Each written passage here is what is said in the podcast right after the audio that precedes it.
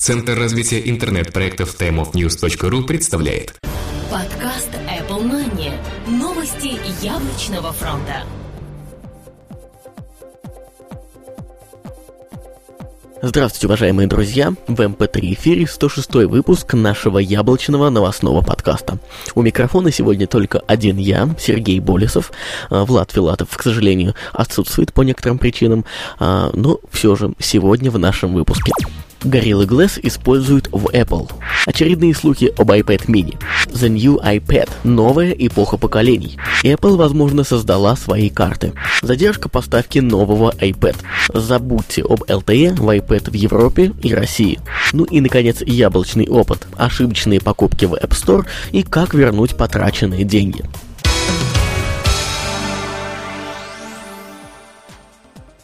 Gorilla Glass используют в Apple. Компания Apple всегда вела борьбу за максимальную скрытность, не открывая завесу тайны даже об уже вышедших аппаратах. А если быть совсем точным, то комплектующим, из которых они были собраны. Как оказалось на официальном сайте яблочной компании, в разделе US Jobs Supported by Apple можно заметить в числе поставщиков стекол всем известную компанию Corning, и они же используются в iPhone. Все мы прекрасно знаем, что именно эта компания является производителем фактически самого прочного на рынке стекла Gorilla Glass для различных типов гаджетов. Видимо, интеграция второго поколения данного покрытия уже не за горами и в i-девайсах. iOS 6 существует. Пока весь мир ждет появления iOS 5.1, логично предположить, что в Apple уже вовсю идет разработка iOS 6.0, которую наверняка анонсируют уже в июне. На этой неделе в логах Ars Technica были замечены первые записи с новой версией мобильной операционной системы. Ресурс сразу же проверил IP-адреса и выяснилось, что они принадлежат яблочной компании. В ходе всех проверок нашли еще 346 заходов с устройств, имеющих разрешение 2048 на 1536 пикселей. Очередные слухи об iPad mini. Digitimes снова публиковал несколько новых слухов на тему так называемого iPad mini, утверждая, что он появится в 2012 году, и диагональ его экрана будет составлять 7,85 дюйма. United Evening News, известная тайваньская газета, в свою очередь тоже утверждает, что ей удалось получить полный список компаний, которые займутся, которые займутся производством этого iPad mini. Со слов их источника, сборкой миниатюрной версии iPad займется компания Pegatron, а не компания Foxconn, как это было с яблочными планшетами ранее. В качестве самого вероятного поставщика дисплеев называет LG Display, около 70-75% от общей массы, и компанию AU Aptronics 25-30%. 30%. The New iPad. Новая эпоха поколений. Apple провела презентацию своего нового планшетного компьютера. Все ждали, что он будет называться iPad 3 или iPad HD, а в итоге мы увидели просто The New iPad. Новый iPad. Видимо, такой ход от яблочного гиганта можно расценивать как начало новой эпохи их устройств и переход к чему-то качественно новому. Отчасти это правда. Новый iPad действительно является революционным на рынке мобильных гаджетов, и у Apple получилось изобрести его заново. То есть мы видим не просто iPad, а первый по-настоящему новый.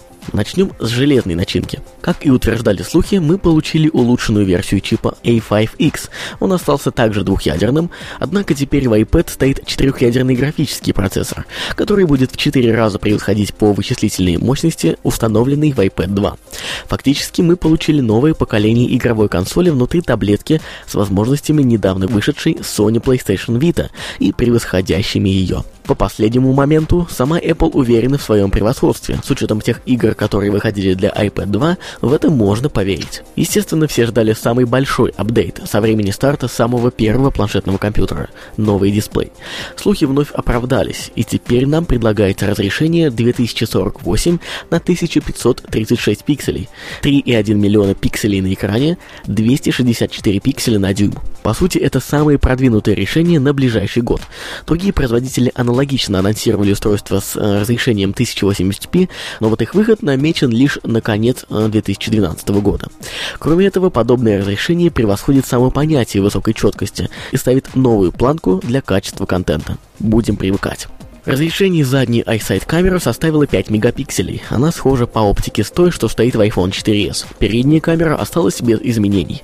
Естественно, будет возможность записи видео в качестве до 1080p включительно. Одним из главных плюсов называется появившаяся поддержка 4G LTE сетей, за счет чего высокоскоростной интернет теперь будет с вами всегда. Для того, чтобы поделиться им с другими, предусмотрены функции создания точки доступа, аналогичные той, что есть в iPhone.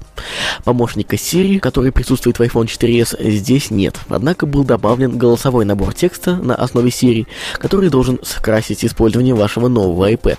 Распознавание русского языка пока не предусмотрено. Время автономной работы нового планшета от Apple составит 10 часов и 9 часов в версии с 4G. Толщина будет 9,4 мм, а вес 635 грамм. Прибавка в габаритах незначительная и отдельного внимания не стоит. Старт продаж состоится 16 марта в следующих странах. США, Канада, Англия, Франция, Германия, Швейцария, Япония, Гонконг, Сингапур и Австралия. Вторая волна продаж начнется 23 марта, еще в 26 странах. России пока никаких данных нет, но вполне возможно, старт официальных продаж в нашей стране совпадет с третьей волной, которая покроет оставшийся мир. Правда, раньше конца апреля это вряд ли случится. Итак, что же касается цен. Модели с Wi-Fi. 16 гигабайт 499 долларов, 32 гигабайта 599, 64 гигабайта 699 долларов США. Версии Wi-Fi плюс 3G плюс 4G 16 гигабайт 629 долларов, 32 гигабайта 729 долларов и 64 гигабайта 729 долларов. Таким образом получается цена самой топовой модели около 730 долларов США. Эти расценки актуальны только для Соединенных Штатов Америки iPad 2 был унифицирован до двух моделей, а цена на них упала следующим образом. 16-гигабайтная Wi-Fi версия 399 долларов США, Wi-Fi плюс 3G на 16 гигабайт 529 долларов. Вторым, правда уже не таким революционным устройством, который был представлен также на этом мероприятии от Apple, стала приставка Apple TV третьего поколения. В ней появился новый интерфейс, фотопоток из iCloud и поддержка видео в качестве до 1080p включительно. Внешне он не претерпел никаких изменений. Пакеты приложений iLife и iWork для iOS были обновлены. Кроме достаточного количества изменений функциональных, добавилась поддержка нового iPad. Отдельно стоит выделить анонс приложения iPhoto, которое теперь аналогично будет доступно на мобильной операционной системе от Apple. Он лишь отдаленно похож на своего Mac-брата. В остальном это фактически самый функциональный фоторедактор из всех существующих ныне на данной платформе. Цена составила весьма демократичные 4 доллара 99 центов США. Пожалуй, если быть максимально краткими, то это все, что нам было показано. Наверняка со временем мы увидим какие-то дополнительные особенности, да и не менее главный анонс iOS 6 тоже уже не за горами. Apple, возможно, создала свои карты. Как я уже сказал, во время презентации Apple продемонстрировала нам свои новые приложения для iOS, iPhoto. Как оказалось, все не так и просто. И в нем есть свои карты, которые не относятся к разработкам Google. Мы уже не раз слышали, что в Apple идет э, составление собственных картографических основ для запуска независимого сервиса, а с учетом, что никаких копирайтных подписей там нет, можно смело уверять, что это их собственная разработка. Вполне вероятно, что в скором времени мы увидим дальнейшую экспансию этих карт в другие приложения, а возможно и отказ от картографических сервисов Google окончательно. Задержка поставки нового iPad. На днях появились признаки того, что Apple не справляется с поставками, и ближайшие даты отгрузки белого iPad Wi-Fi плюс 4G на 16 и 64 гигабайта из американского онлайн-магазина значится 19 марта. Задержки доставки наблюдаются и в других странах. Так, например, в Японии ближайшие даты 19 марта, а в немецком онлайн-магазине 22. Однажды у компании Apple уже были проблемы с поставками, тогда дело касалось iPad 2, и они продолжились несколько месяцев со дня начала продаж. После презентации нового iPad Apple придется выпускать их в еще более плотном графике, чтобы выполнить обещанное.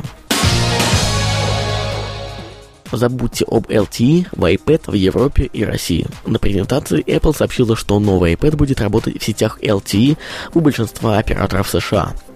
Но Apple ничего не сказала о Европе. Видимо, европейские страны такой возможности не получат, ровно как и Россия. Сотовые операторы Европы пока, пока что еще не развернули полномасштабные LTE-сети.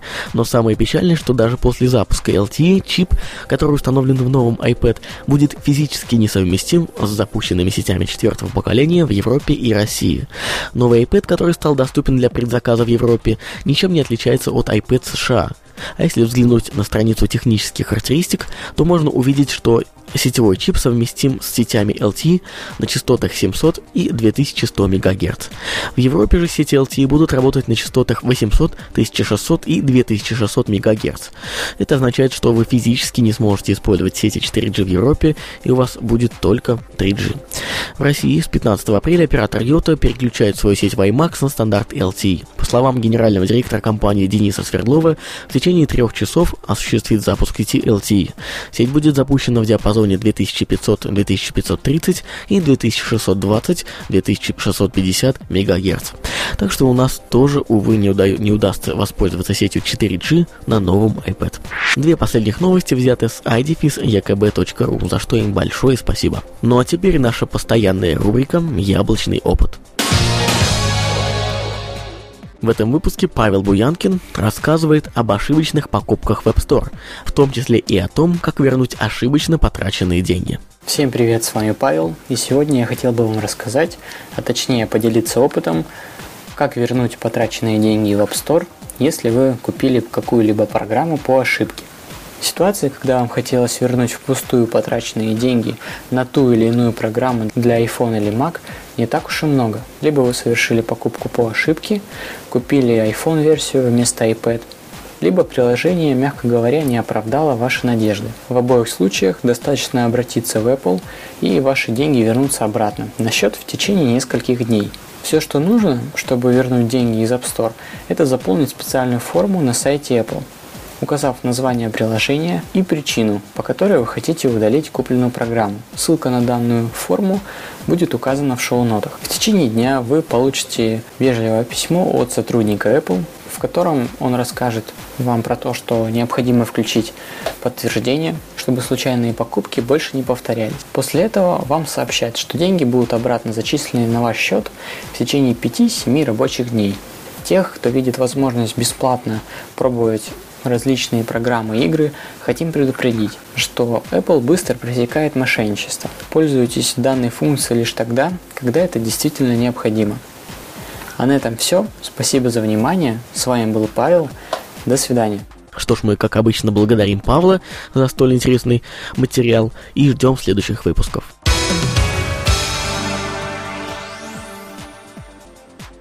На этом у меня все. Спасибо, что слушали. Оставляйте свои отзывы и оценки в iTunes и услышимся через неделю.